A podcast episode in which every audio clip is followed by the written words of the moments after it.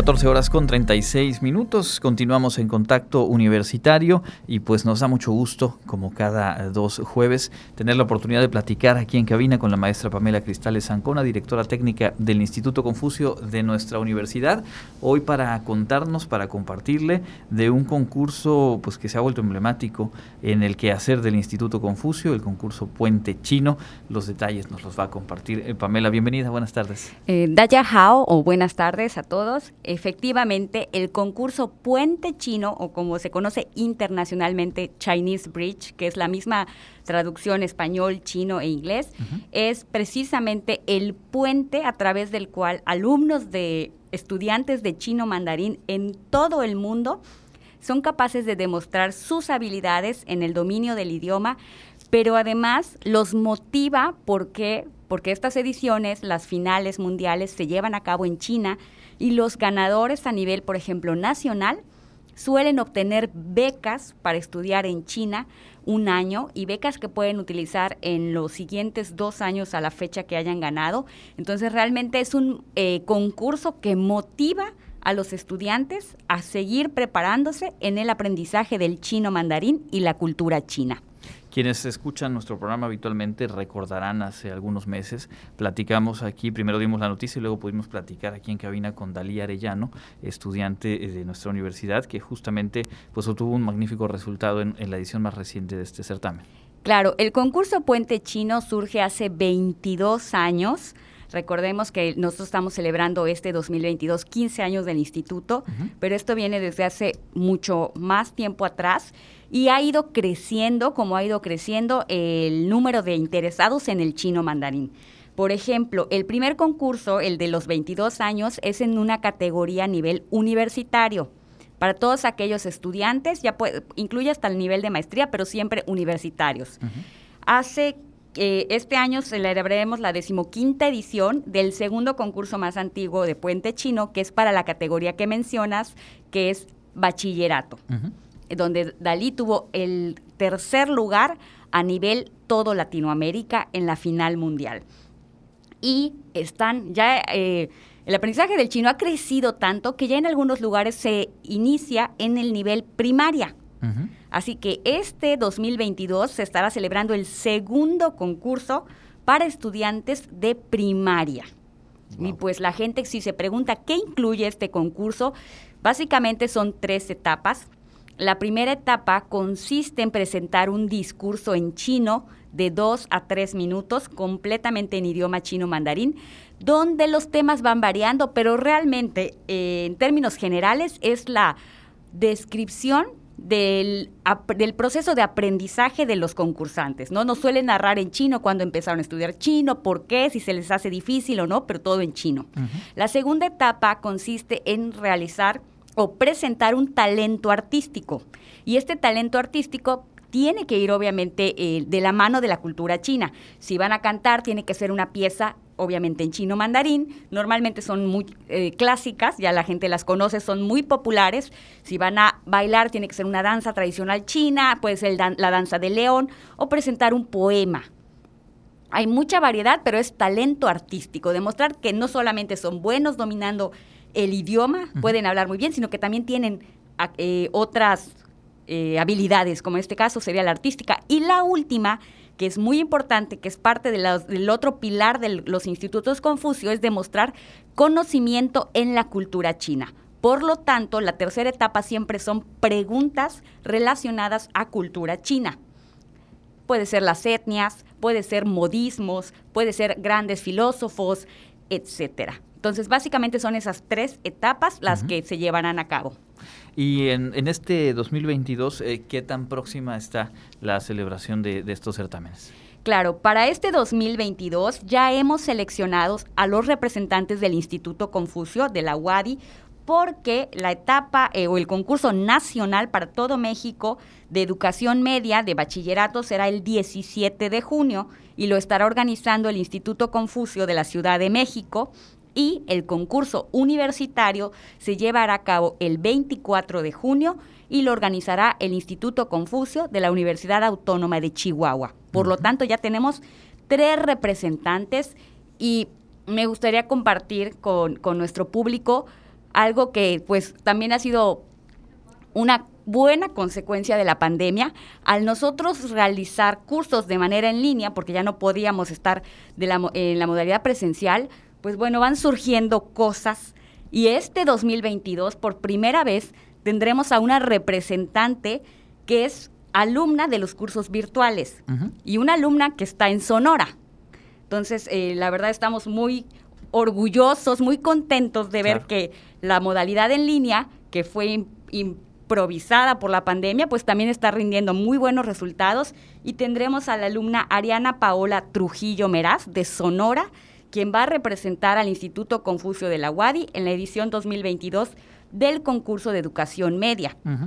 Y pues para el concurso universitario también estamos muy orgullosos porque nuestros dos representantes son además alumnos de la Universidad Autónoma de Yucatán.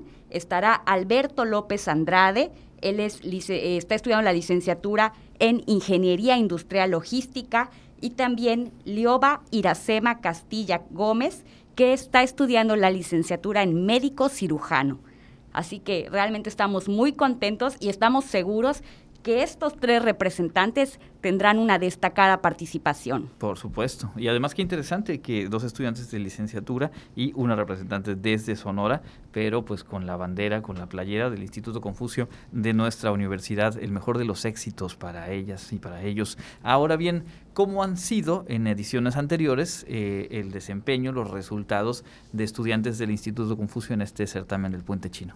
Claro, pues ha sido interesante igual revisar la historia del concurso porque definitivamente desde el 2012 que se participó por primera vez en el 2010, pero en el 2012 ya tuvimos un primer lugar a nivel nacional en el concurso universitario y coincidió también en aquel momento con un primer lugar para el de educación media, que realmente igual cuando surgieron los cursos del instituto iban enfocados más al nivel universitario. Y realmente a partir de la incorporación del chino mandarín a nivel bachillerato, sobre todo en las preparatorias, en la escuela preparatoria 1 y 2 de la universidad, pues ha sido un semillero de talentos y desde esa época, desde el 2017 hasta el año pasado, hemos tenido casi siempre uno de los primeros lugares en uno o en ambos concursos. Eh, un ejemplo es el 2021, el año pasado.